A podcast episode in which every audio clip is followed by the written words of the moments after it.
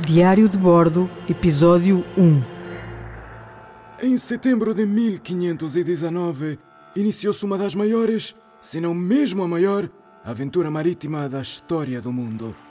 Essa aventura teve um grande herói. Ele era português e chamava-se Fernão de Magalhães.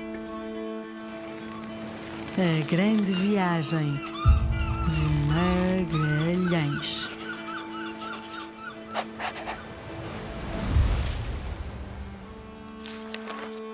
Um feito tão importante que ainda hoje se discute como foi possível, numa só viagem, descobrir um oceano, um estreito, novos povos, novas espécies e o mais importante de tudo, descobrir que a Terra, afinal, é mesmo redonda.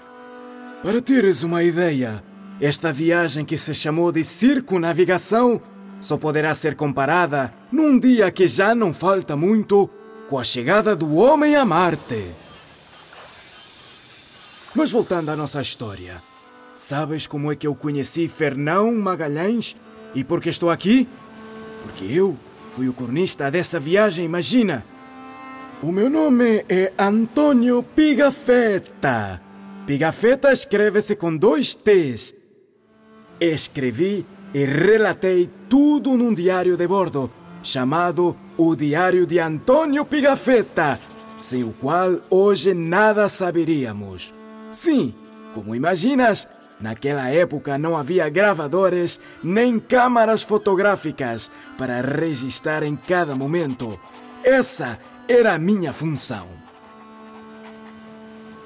Quando conheci, Fernão Magalhães já era adulto e nunca me falou muito da sua infância. Tudo o que sabemos é muito pouco. A data de nascimento é desconhecida. Sabe-se que foi por volta de 1480, o que fazendo as contas. Hum, era rapaz para ter hoje 500 e muitos anos. Imagina lá o tamanho das suas. das suas barbas.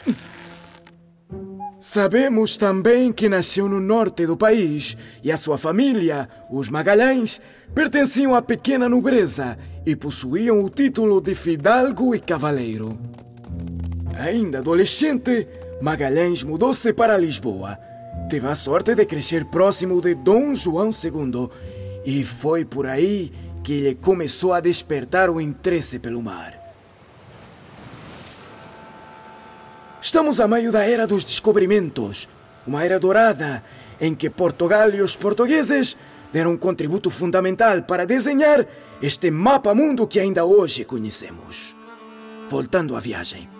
Aproveitando este interesse português pelo desconhecido, Fernão Magalhães participou em várias expedições.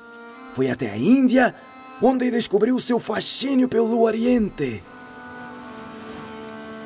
Viajou até Madagascar, sim, aquela ilha do filme. Malaca, ilha de Sumatra. Viajou meio Oriente. No regresso a Portugal, foi muito elogiado por Dom Manuel I, que lhe concedeu mais um título, o de Fidalgo Escudeiro. Mas para Magalhães, esta recompensa era insuficiente. Triste e revoltado, alistou-se no exército e foi combater para o norte de África, para Marrocos, onde esteve um ano. Numa dessas batalhas, na barbárie contra os moros, Magalhães ficou ferido na perna esquerda, o que o deixou coxo para o resto da vida.